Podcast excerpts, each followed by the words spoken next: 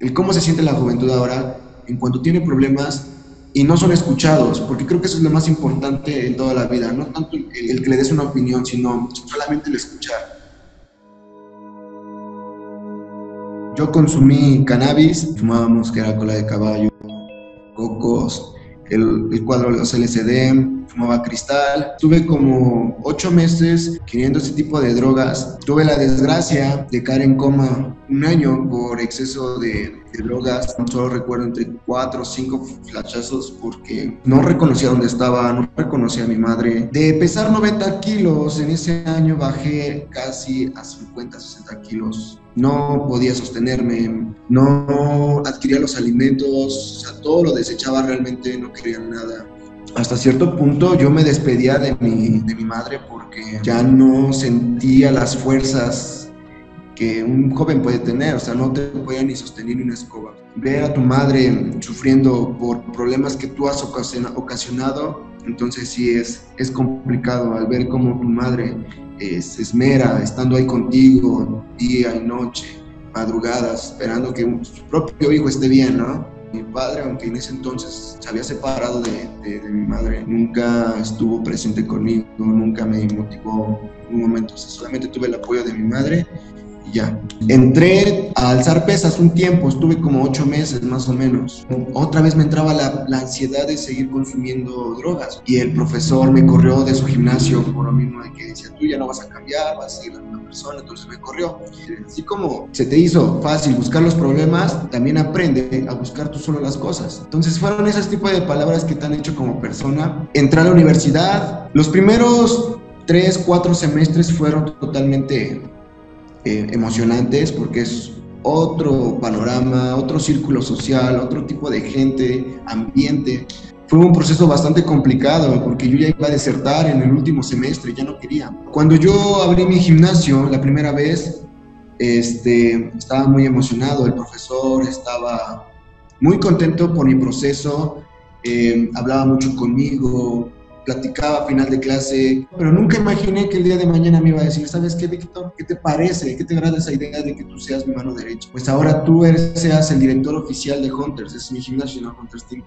Prácticamente llevo más de seis años en el arte marcial. He ayudado a muchas personas con drogadicción, he ayudado a muchas niñas con problemas que han tenido eh, en su noviazgo que les han pegado. He tenido personas adultas en las que se han acercado conmigo y han platicado y me han, dicho, profe, ¿cómo le ha hecho para resolver ese tipo de problemas? No me, soy, no me siento una persona perfecta, pero siento realmente el cómo se siente la juventud ahora en cuanto tiene problemas y no son escuchados, porque creo que eso es lo más importante en toda la vida, no tanto el, el que le des una opinión, sino solamente el escuchar. Y es por eso que últimamente la generación, los chicos están totalmente perdidos. Ahorita toca por parejo. ¿Cómo te sientes tú actualmente con, con esta historia tuya, con haber superado lo de las drogas, lo de la familia, eh, actualmente que tienes tu gimnasio y que puedes guiar a otros a través de tu historia? ¿Cómo te sientes tú? Me siento muy, muy motivado, no por mí, sino por mis alumnos, porque gracias a ellos y a mi gente soy lo que soy ahora. Porque si no conociera ese tipo de gente, no estuviera en este momento. Cuando encuentras a alguien con estos problemas de, drogadicción, ¿cómo los ayudas? ¿Cómo hacer que ellos no caigan nuevamente? Y aparte, ¿cómo nosotros como personas y como sociedad podemos ayudar a estas personas? No todas las personas es, es fácil acercarse. Yo siento que la mejor manera es de incluirlos. Y luego, luego te das cuenta en su expectativa que tiene como persona. Muchos pueden venir con su uniforme completo, bañados, saciados, todo bien. Pero han llegado personas, vienen tomados, y soy un profesor muy rígido, pero con ese tipo de personas no tanto, porque lo que haces es más provocarlas. Entonces es, el momento para platicar solos. Oye, ¿sabes qué? Hoy voy a tener tantas gente, ¿sabes qué? Quiero que vengas temprano, vas a entrenar, pero quiero que me eches la mano manopleando a los chicos. ¿Sabes qué? Ayúdame con el calentamiento entonces, ese tipo de, de, inclusiones, como dicen ellos, órale, el padre me toma como un concepto. Y cuando tú lo vas incluyendo, ellos mismos van aceptando que vayan hablando contigo poco a poco, no dejarlos. ¿En qué momento eh, lograste tomar la decisión de decir hoy voy a dejar las drogas? ¿O cómo empezaste? Porque siento que el empezar creo que es como lo más difícil de, del tema y me, me intriga eso. Sentir la muerte creo que es el peor problema que te puede pasar. Cuando yo lloraba, lloraba con mi madre y le decía, ¿sabes qué, mamá? Yo siento que al otro día ya no voy a despertar. O sea, yo, ya sabía, me estaba mentalizando que al otro día yo ya no iba a despertar. Eh, yo creo que ese fue el momento cuando realmente aprecié mi vida, el sentir dos minutos, la, la, muerte realmente. ¿Tú qué le dirías a las personas que están ahorita en ese momento, o sea, que se sienten solos, que están deprimidos, que, que, que ya no le encuentran un sentido a su vida y no la están valorando como tú lo llegaste a hacer? que realmente se acerquen a las personas. Muchas de las veces las personas que se, que se drogan prefieren estar solas y que acepten ayuda, acercarse a alguien o viceversa. La persona que realmente lo quiere puede acercarse y platicar con ella. No me gusta que me admiren. Siento que me falta ser todavía mejor persona.